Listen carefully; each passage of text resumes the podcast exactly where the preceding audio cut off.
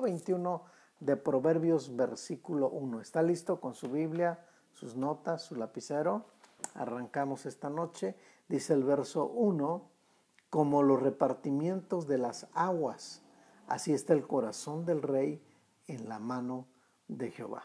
Bueno, esto me trajo, este pasaje me trajo una imagen inmediatamente aquí cerca de Jalapa hay un lugar que se llama Naulinco y vemos una cascada, como caen a, chorros eh, el agua cuando baja de esa cascada, pero cuando empieza a tomar su cauce, empiezo a mirar algo que hay un mirador donde tú puedes observar que todo el agua que baja cae, pero cuando empieza a agarrar su cauce, eh, puedo ver algo que me llama la atención. No son rápidos, van en un ritmo lento. ¿sí? Entonces, ¿qué quiero decir con esto? Que el río tiene su inicio, tiene su inicio, pero también sigue un paso, ¿sí? Y va a un ritmo lento. Cuando estamos hablando que no vienen esas tremendas lluvias, ¿no? Y que los lleva a paso acelerado el río, sino en su total normalidad esa es la función. Y cuando dice aquí proverbios como los repartimientos de las aguas. Bueno, así es Dios en el trato con nosotros. ¿Qué quiere decir? Si tú puedes ver la imagen del río, como dice aquí, como los repartimientos del agua, cómo se reparte, yo puedo encontrar la siguiente idea en este versículo, que así es Dios en el trato con nosotros. Quiero que notes esto. Así es Dios en el trato con nosotros. Inicia continúa y termina. Lo repito, inicia, continúa y termina. Entonces, esa es la manera en que Dios va trabajando con cada uno de nosotros. Inicia, continúa el trabajo en nosotros y aún a lo largo de nuestra vida y termina hasta el día de Jesucristo. Así que ese es un prototipo de lo que vemos aquí en este pasaje. Pero también dice aquí la palabra como los repartimientos de las aguas, así está el corazón del rey en la mano de Jehová. Me encanta esta palabra. Así está el corazón del rey en la mano de Jehová. Y eso quiere decir que, bueno, la función tuya y mía es orar por nuestros gobernantes. No importa de qué partido son o qué opinan muchas veces, sino lo importante es la oración que hacemos en función, porque dice aquí la palabra, y esto me encantó, así está el corazón del rey en la mano del Señor. ¿Sí? Y dice, a todo lo que quiere lo inclina. Y eso es interesante, a todo lo que quiere lo inclina. Es decir, Dios inclina el corazón del gobernante, pero también nuestro corazón. Si cuando Dios quiere tratar con nosotros, Dios nos inclina, Dios nos lleva a Él, Dios nos hace acercarnos a Él. Ahora, hemos visto cómo Dios va dirigiéndonos.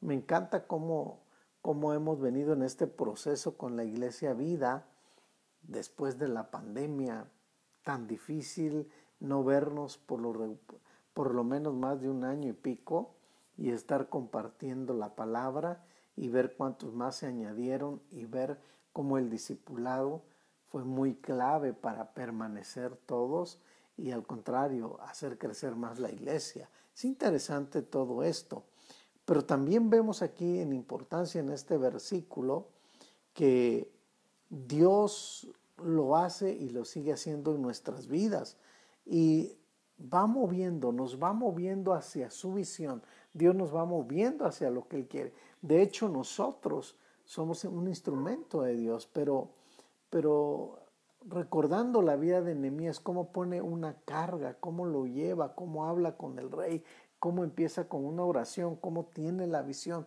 cómo va la reconstrucción.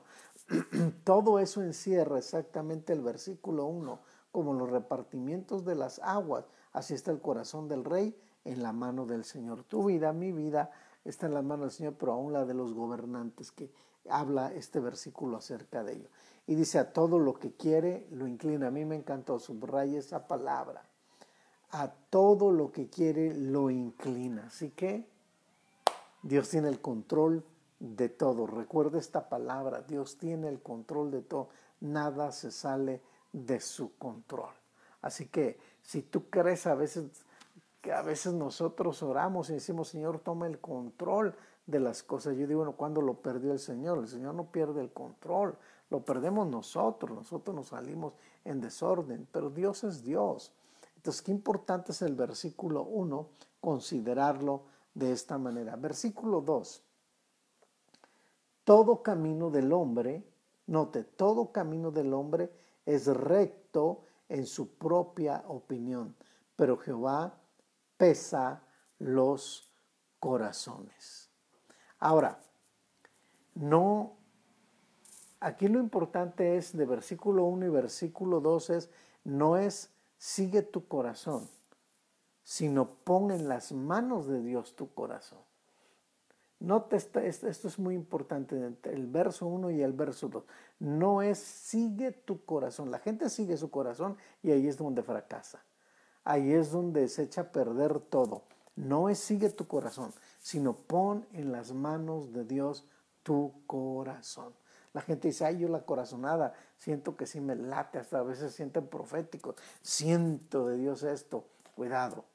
No es, si sigue, no es sigue tu corazón, sino pon en las manos de Dios tu corazón. Corazón sujeto a la voluntad de Dios, no a las emociones. Eso es importante. Ahora, en el verso 2 vemos la naturaleza del hombre, porque dice aquí todo camino del hombre es recto en su propia opinión. Tú le preguntas a una persona cómo está y te va a decir bien, pero la realidad no es esa. Tal vez la persona no está bien ante tus propios ojos, ante tu propia opinión, a lo mejor tú te ves bien, pero no estás bien. Qué importante es eso. Por eso cuando Samuel confronta a Saúl, Saúl se siente bien. Y le dice, ¿qué es ese sonido que oigo de las ovejas? Y se justifica rápidamente Saúl y dice, pues es que es lo que yo preservé para el Señor. Eh, el Señor no le había mandado hacer eso. Pero en su propia opinión, Saúl creyó que estaba bien. Así que yo creo que tenemos que tener mucho cuidado con ello. De repente yo me he encontrado con gente que se siente que está bien. Se, se, autocalifica. Porque mira, es un pasaje que nos confronta. Todo camino del hombre es recto en su propia opinión. Hay gente que tú ves que realmente no hace nada por en la obra del Señor, no hay un interés por ganar almas, por ayudar al prójimo, por, pero tú le preguntas cómo estás, no hombre, yo estoy súper bien, estoy agarrado del Señor. No, no, yo hago mi oración a las 5 de la mañana. No, no, no, yo estoy bien metido con Dios. ¿Quién dice eso? ¿Realmente es por lo que tú haces que estás bien con el Señor? Ojo, todo camino del hombre es recto en su propia opinión. Así que en tus propios ojos te ves bien. Ten cuidado porque ante la sabiduría de Dios es otra cosa. La vara que nos mide es la sabiduría. Realmente si muchas veces creemos que nos podemos sentir bien. Ahora, dentro de este versículo dice, todo camino del hombre es recto en su propia opinión, pero sigue adelante algo que yo subrayé y me encanta, dice, pero Jehová pesa los corazones. ¿Qué quiere decir? Que la opinión de Dios es la correcta. Pero Jehová pesa los corazones. La opinión de Dios es la correcta, perdón. La opinión de Dios es la correcta. Dios pesa los corazones. Dios sabe cómo andas tú, cómo ando yo. Dios sabe cómo estamos delante de Él. Él pesa los corazones. Qué interesante es leer la Biblia porque nos desafía, desbarata nuestros argumentos, desbarata nuestras, nuestras perspectivas a veces de creer que hemos logrado y quiénes somos. Nos pone los pies sobre la Biblia para entender y ubicarnos. Así que qué interesante es este versículo 2. Versículo 3. Hacer justicia y juicio es a Jehová Hacer justicia y juicio es a Jehová más, más agradable que sacrificio. Qué interesante este verso. Hacer justicia y juicio es a Jehová, más agradable que sacrificio. Quiere decir este pasaje, una de las cosas muy importantes, por ejemplo, te pongo un ejemplo, en Lucas 10 ahí habla de la, del buen samaritano, ¿no? Jesús está explicando una historia y va a explicar acerca del amor y de la misericordia, de la justicia, lo que dice aquí el verso 3, la justicia y el juicio. Y, habla la escritura de que un hombre es agredido y lo golpean y lo dejo, la dejan casi medio muerto ahí. Pasa un levita, que significa los que ofrecen también sacrificio, ofrendas. Pasa un levita pasa un sacerdote. Todos ellos están en función de ofrecer sacrificios y ofrendas. Pero sin embargo, pasa un samaritano que no ofrece ni siquiera ofrendas ni sacrificios. Y hay algo muy importante en ese versículo, porque el buen samaritano es una figura con la que Jesús enseña a hacer justicia y juicio. Así que Él va movido a misericordia, levanta aquel hombre, cura sus heridas, lo lleva para que le cuiden y qué interesante porque este hombre, este hombre practica la justicia y el juicio sin ser un, sin ser un levita y un sacerdote. Qué lección más tremenda nos da el Señor a través de ese versículo. Versículo 3. Hacer justicia y juicio es a Jehová. Más agradable, note, más agradable que sacrificio. Al final, Jesús pregunta en esa parábola, ¿quién hizo el bien? El buen samaritano. ¿Por qué le hizo justicia? Como dice este versículo, y juicio. Tú puedes ser una persona tal vez religiosa, tal vez que conozcas, pero realmente haces justicia, haces bien, haces misericordia. Esa es la pregunta que nos debe ocupar a ti y a mí. ¿O vives para ti mismo? ¿Vives para tu grandeza? ¿Vives para tu ego? ¿Vives para tu placer? ¿Para quién vives tú? Interesante el versículo 3. No puedes desconectar tu trato con las personas de tu trato con Dios. Van juntos, lo repito. No puedes desconectar tu trato con las personas de tu trato con Dios. Van juntos. Ay, es que yo tengo una excelente relación con Dios. No, yo le, sí, pero estás mal de alguna manera estamos mal. ¿Por qué? ¿Cuándo hacemos misericordia? ¿Cuándo ponemos en contacto de ver personas? Qué importante es este versículo. Pareciera que lo podemos pasar por alto, pero no. Versículo 4. Altivez de ojos y orgullo de corazón y pensamiento de impío son pecado. Note las palabras que convienen subrayar. Ojos, corazón y pensamiento.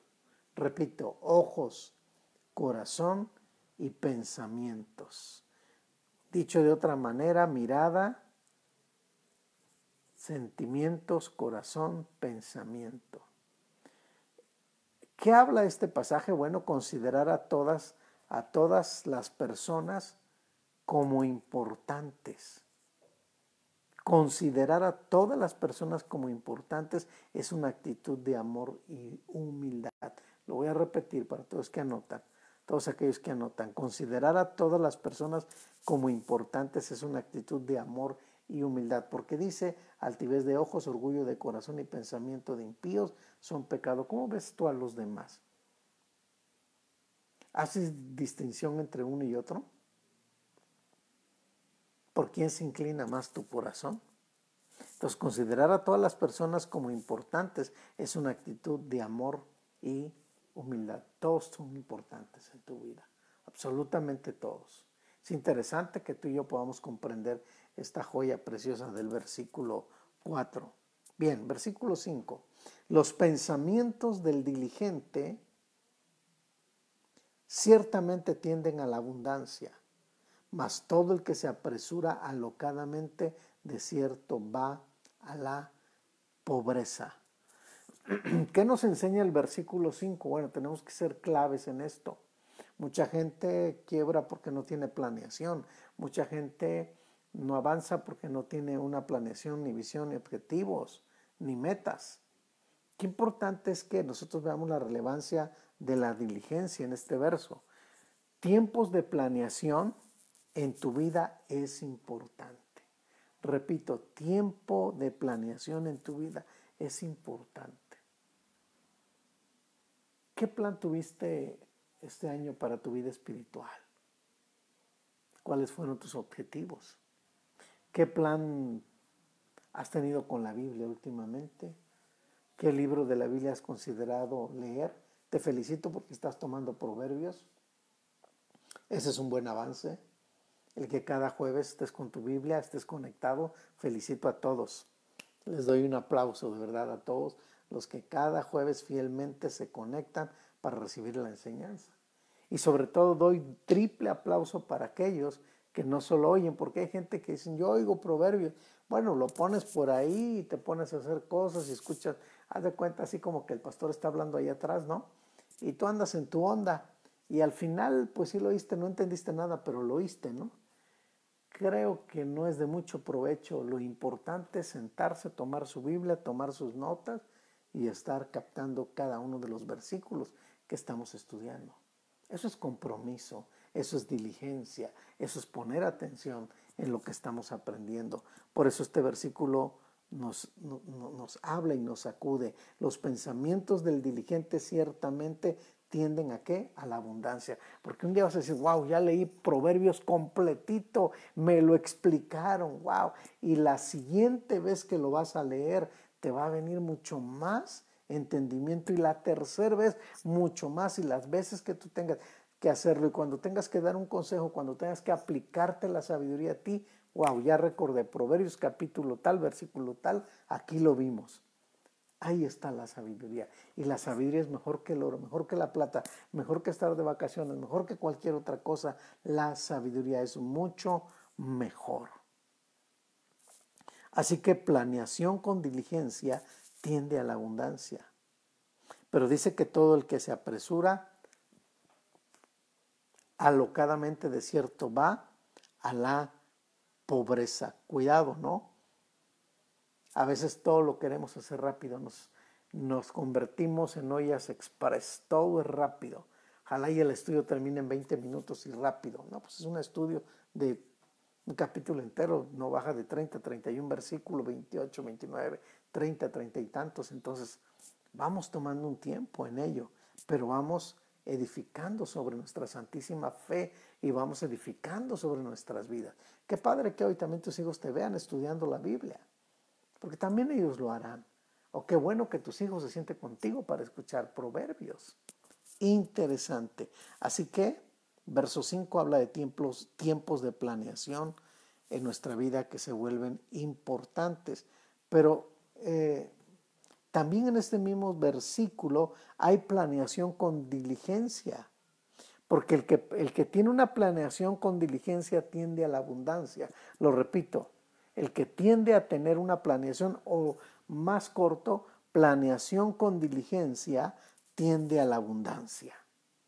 Lo repito, planeación con diligencia tiende a la abundancia. Wow. Así que no corras, puedes cometer locuras, como dice, haz planeación paso por paso, así como llevas proverbios, así como llevas en un negocio paso por paso, así como llevas a tu familia paso a paso. Eso es interesante. Verso 6. Amontonar tesoros con lengua mentirosa. Wow.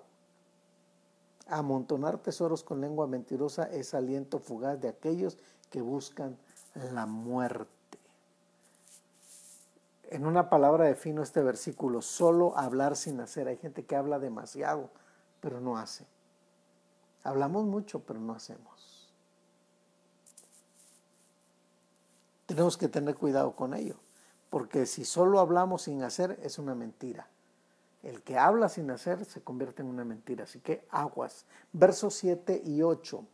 La rapiña de los impíos los destruirá por cuanto no quisieron hacer juicio el camino del hombre perverso es torcido y extraño, mas los hechos del, dice, mas los hechos del limpio son rectos. La pregunta entre el verso 7 y 8, ¿qué camino has escogido? ¿Torcido o un camino limpio? ¿Cómo está tu camino? ¿Es un camino recto? Diría yo en estos versículos, nuestros hechos son la evidencia de lo que somos. Lo repito otra vez, versos 7 y 8. Nuestros hechos son la evidencia de lo que somos. Así que tú eres la evidencia. Tú eres la evidencia de tus propios hechos. Wow. Nos agarra los dedos contra la pared, pero muy interesante. Versículo 9. Mejor es vivir en un, en un rincón del terrado que con mujer rencillosa en casa, en casa espaciosa. Qué interesante es leer en este, solo en este pasaje, habla dos veces, nos va a hablar de, este, de esta misma figura de la mujer, rencillosa, que quiere decir peleonera también. Entonces esto confronta y le hace una pregunta a la mujer, ¿qué tipo de mujer eres? ¿Sí? ¿Eres una persona rencillosa y tóxica? Porque estaba yo leyendo aquí y me llamó la atención este pasaje. Dice, mejor es vivir en un rincón del terrado. ¿Sabes que en el antiguo tiempo el vivir en un rincón del terrado era así como la parte de atrás, atrás de la casa, un cuartito chiquitito donde apenas cabía una persona ahí, pero con puertas abiertas y que podía exponerse ahí en la terraza al agua o al viento. Y, dice un comentarista, pero para el hombre era mucho mejor mojarse que estar con una mujer rencillosa. Fíjate hasta dónde eleva el principio de entenderlo. Era mejor mojarse de la lluvia que caía que estar con una mujer rencillosa. Así que creo que este pasaje es muy relevante en esto. Puedes tener una casa muy bonita y todo, estar cómodo, pero si conflictos, creo que ahí hay que considerarlo. Verso 10. El alma del impío desea el mal, su prójimo no hallará favor en sus ojos. Esto me llamó la atención. El alma del impío desea el mal, su prójimo no hallará favor en sus ojos. Es un problema del corazón. Es un problema del corazón que tiene como resultado una actitud no correcta. Cuando alguien trae un problema del alma, el resultado es su actitud incorrecta. Muchas veces nuestra actitud tiene que ver con nuestra alma. Están muy unidas en ello. Versículo 11. Bueno, eh, y, considerarlo, ¿no? Este pasaje eh, interesante del versículo, creo que me brinqué, ¿verdad? No, versículo 11, estamos bien. Versículo 10, perdón, estamos en el 10. ¿sí? Versículo 11, cuando el escarnecedor es castigado, este me llamó la atención, cuando el escarnecedor es castigado, el simple se hace sabio. O sea, que nosotros aprendemos de las lecciones de otros. Cuando tú ves que a alguien le sucedió algo en su vida, y yo no quiero vivir eso, el sabio rápidamente aprende. Esa es la manera a veces de aprender. Tal vez nos vemos en un espejo reflejados cuando le pasa o sufre alguien lo, lo que no quisiéramos pasar.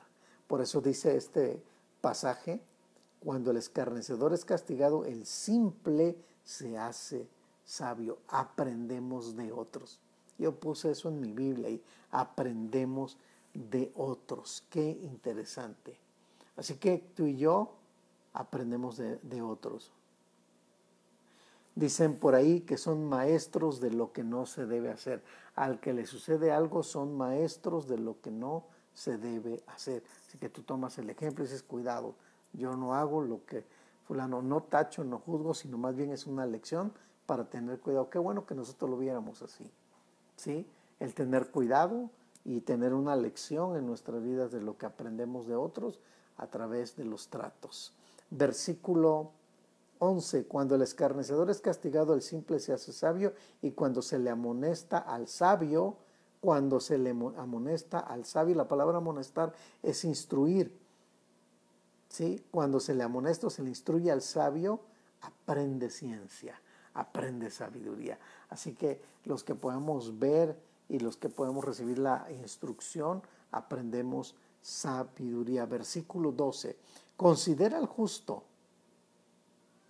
Considera el justo la casa del impío como los impíos son trastornados, como los impíos son trastornados por el mal. Qué interesante. Aquí vemos la apariencia de vida de muchos. Pareciera que están bien, que viven bien, que no les falta nada, que están en paz, pero la apariencia de vida de muchos es observada y cómo decae o se desvanece como la neblina. Tú puedes ver a alguien cómo va su vida y quizás puede estar en la opulencia, pero no hay algo verdadero, no hay algo genuino ahí y empieza a decaer, a decaer, a decaer, a decaer, hasta que termina con todo lo que tenía. Considera el justo la casa del impío como los impíos son trastornados por el mal. Dale gracias a Dios que Dios te ha hecho un justo. El justo por la fe vivirá. ¿Cuántos dicen amén? El justo por la fe vivirá. Y quien nos sostiene es nuestro Dios. Así que deja tu lapicero tantito y pon amén. Gracias Señor por considerarme un justo. Eso es maravilloso. Versículo 13. El que cierra su oído al clamor del pobre, también él clamará y no será oído. Es un versículo pareciera fácil, pero es bien complicado, bien complicado. El que cierra su oído al clamor del pobre, también él clamará y no será oído. Qué difícil, qué difícil, porque a veces quieres ayudar a alguien y esa persona a la que tú ayudas, eh, a nosotros nos pasó un caso y, la verdad cuando leí este pasaje dije que, que importante es considerar esto y, poderlo entender, porque hay un hombre que viene y, se queda fuera de la casa y de repente duerme ahí y, por ser amables mi esposa le da un taco o algo y un día se le ocurre hacerse del baño ahí de las dos, ¿sí? Y que pues salir y limpiar todo eso, ¿no? Entonces de repente dices tú, bueno, le estoy haciendo un bien o un daño y de repente siente como que está en su casa y grita y se altera. Ahora, considera el justo, perdón, versículo 13, el que cierra su oído al clamor del pobre también él clamará y no será oído. Pero también yo creo que estamos viviendo en tiempos, no lo dice el pasaje, pero tenemos que mirarlo de esta manera. Hay gente que solamente usa la necesidad o la pobreza para estafar a alguien. Entonces debemos tener cuidado con ello porque eh, pues aquí se ve muchísimo, ¿no? En las calles o donde quiera que vas en tu auto. Pero lo más importante es que tengas un corazón para bendecir a las personas, no poniendo límites ni condiciones, pero sí ser cautelosos en nuestra manera de actuar. Dice el versículo 14, la dádiva en secreto calma el furor y el don en el seno la fuerte ira, la dádiva en secreto calma. Sí, por ejemplo, cuando hay una pelea, tú llevas un regalo, flores y se acabó el asunto. O te pones en paz con la vecina, le llevas una gelatina y te la pone en la cara. No, no es cierto. Le llevas una gelatina y dices, ¿sabes qué? Ya, ya, ya, dejémonos de conflicto. Pero es importante esto, ¿no? Es importante que estemos en paz. Versículo 15. Alegría es para el justo el hacer juicio más destrucción a los que hacen iniquidad. Hay un verdadero placer en la práctica de la justicia. ¿Tú has visto cuando alguien hace justicia?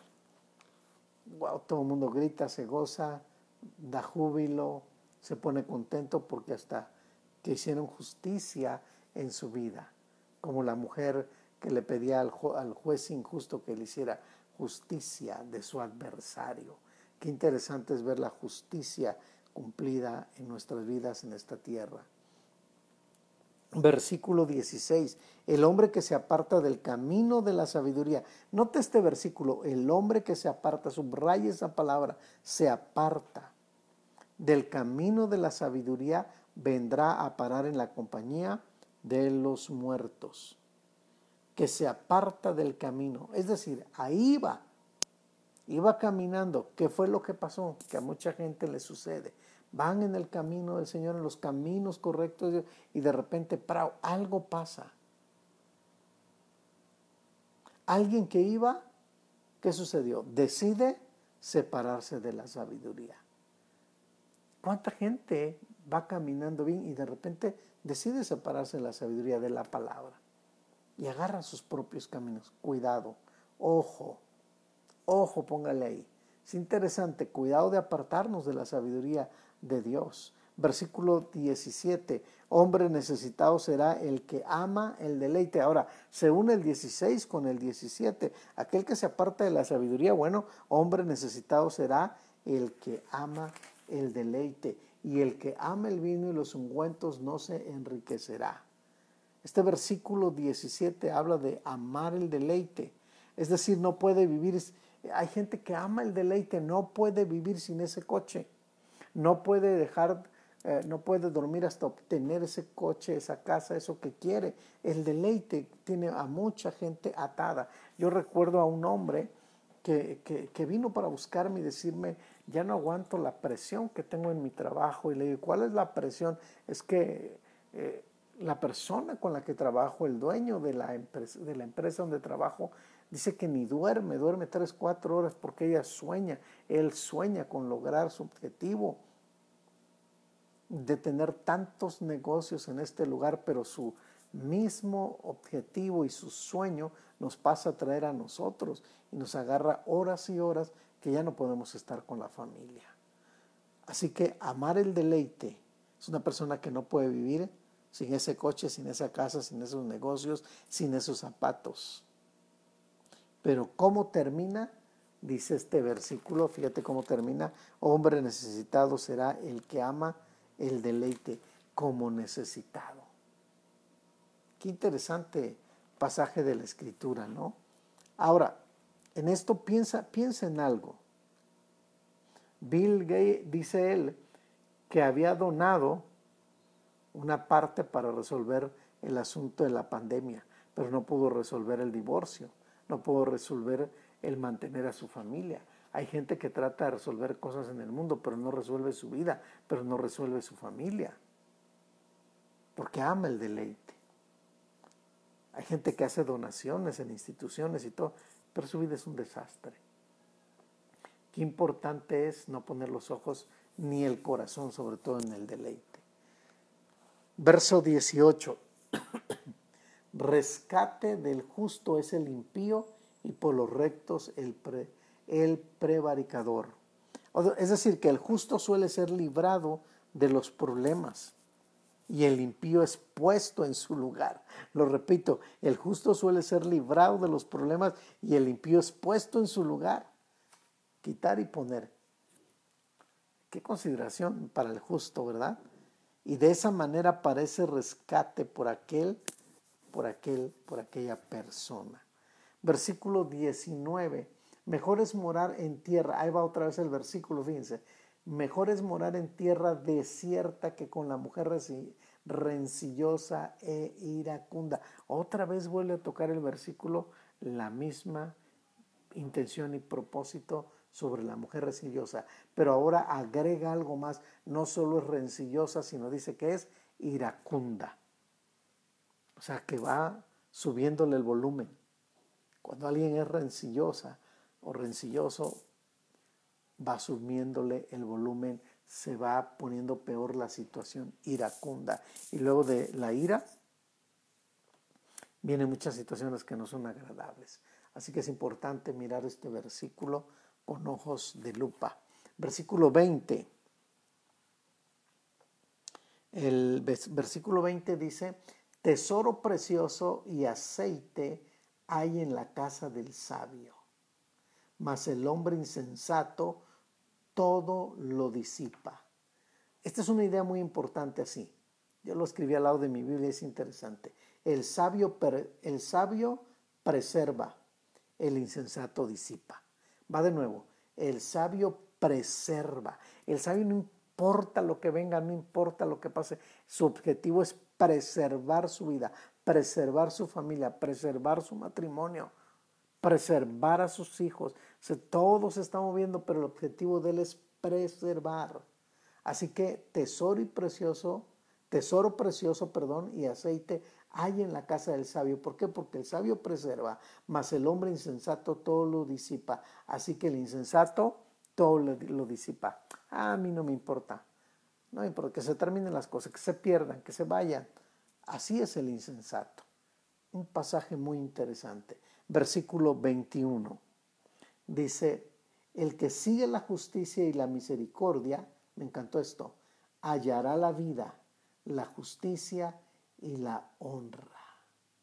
Es digno de volver a leerlo. ¿eh? El que sigue la justicia y la misericordia hallará la vida, la justicia y la honra. Es decir, no impongamos honra. La honra llega cuando tú sigues la justicia y la misericordia. misericordia. Eso me encantó porque es bien claro aquí en el versículo 21 justicia y misericordia.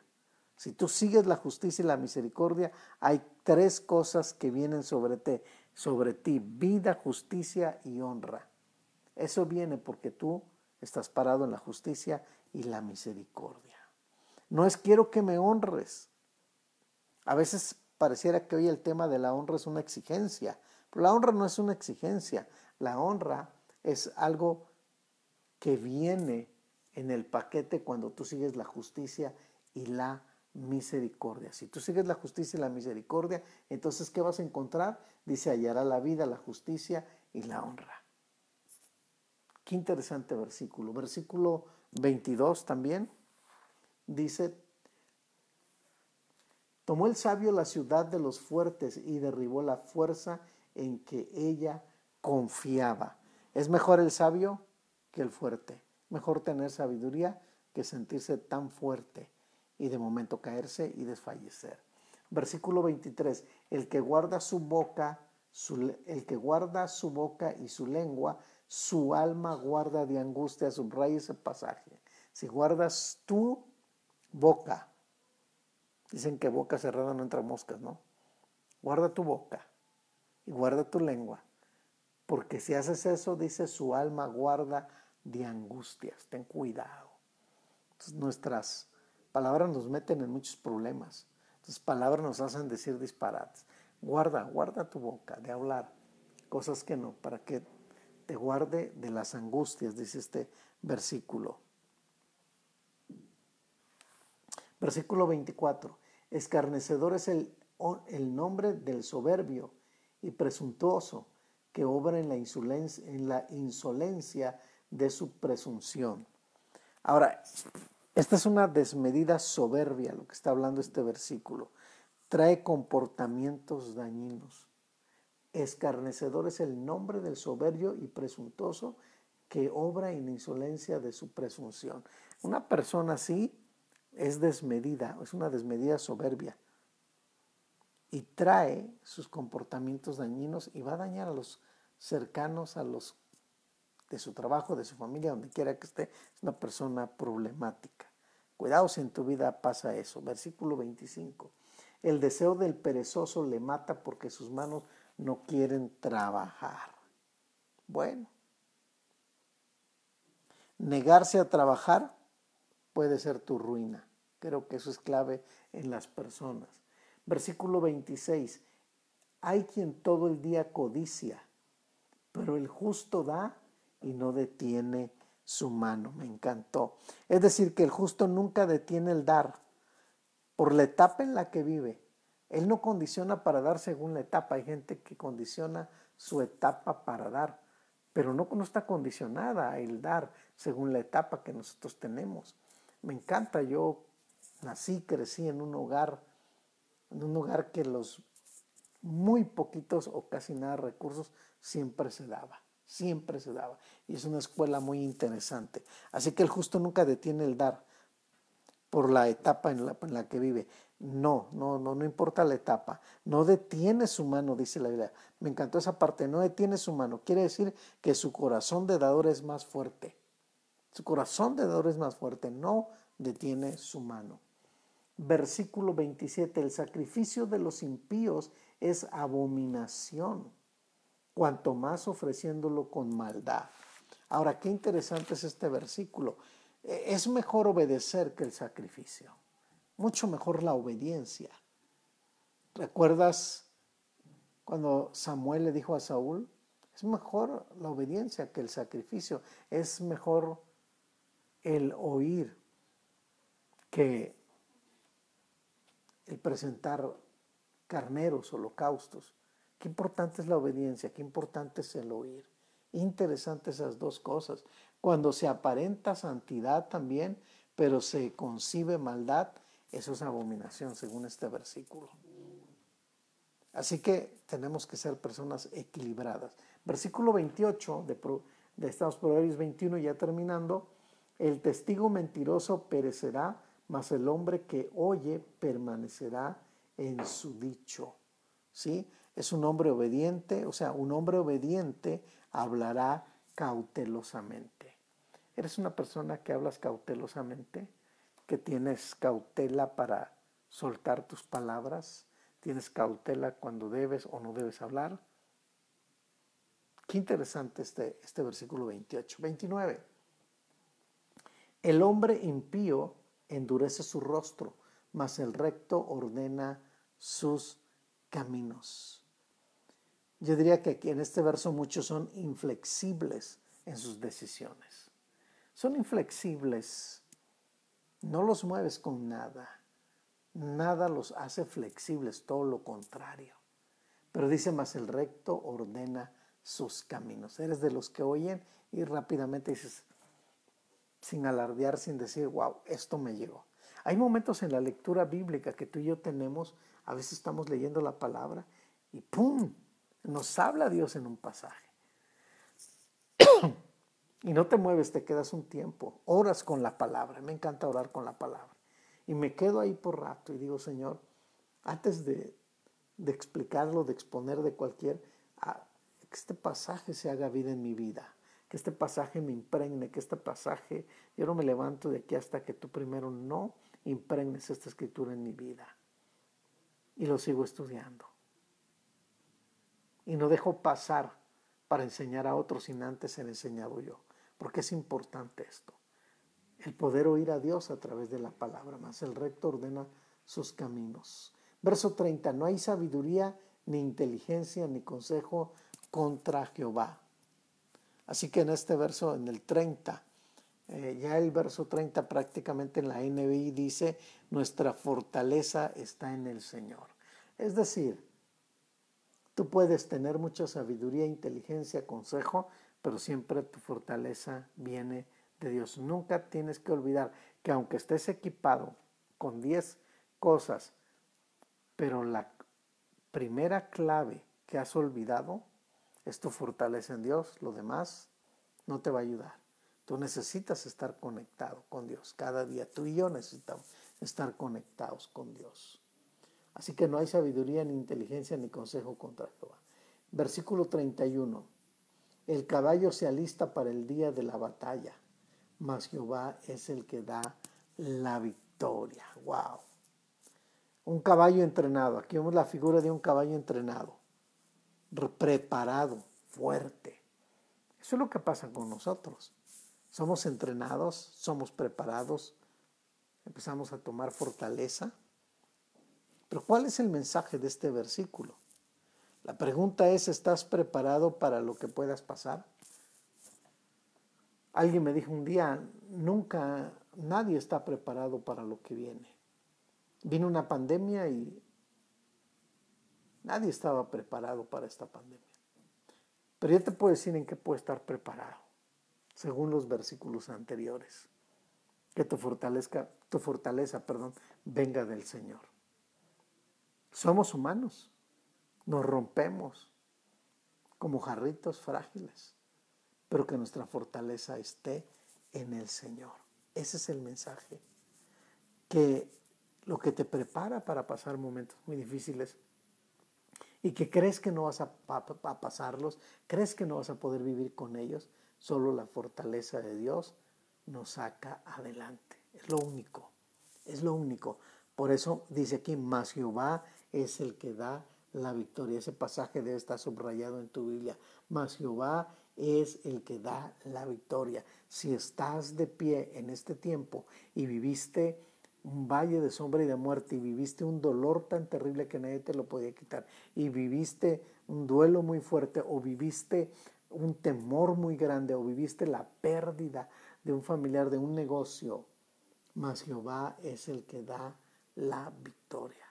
Él siempre te dará la victoria.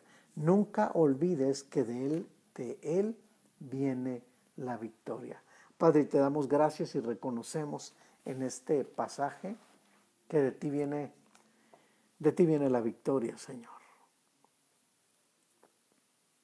No son méritos nuestros, no es todo lo que nosotros podemos hacer para obtenerla, sino es por la gracia tuya y la misericordia, la cual provienen de ti para darnos la victoria. Muchas gracias por estudiar estos pasajes y en nuestro corazón hay gratitud, Señor, esta noche. Te agradecemos por poner tus ojos y cuidar de nosotros, tener cuidado de cada uno de nosotros. Muchas gracias por cuidarnos, por guiarnos, por protegernos. Gracias en Cristo Jesús. Amén y amén.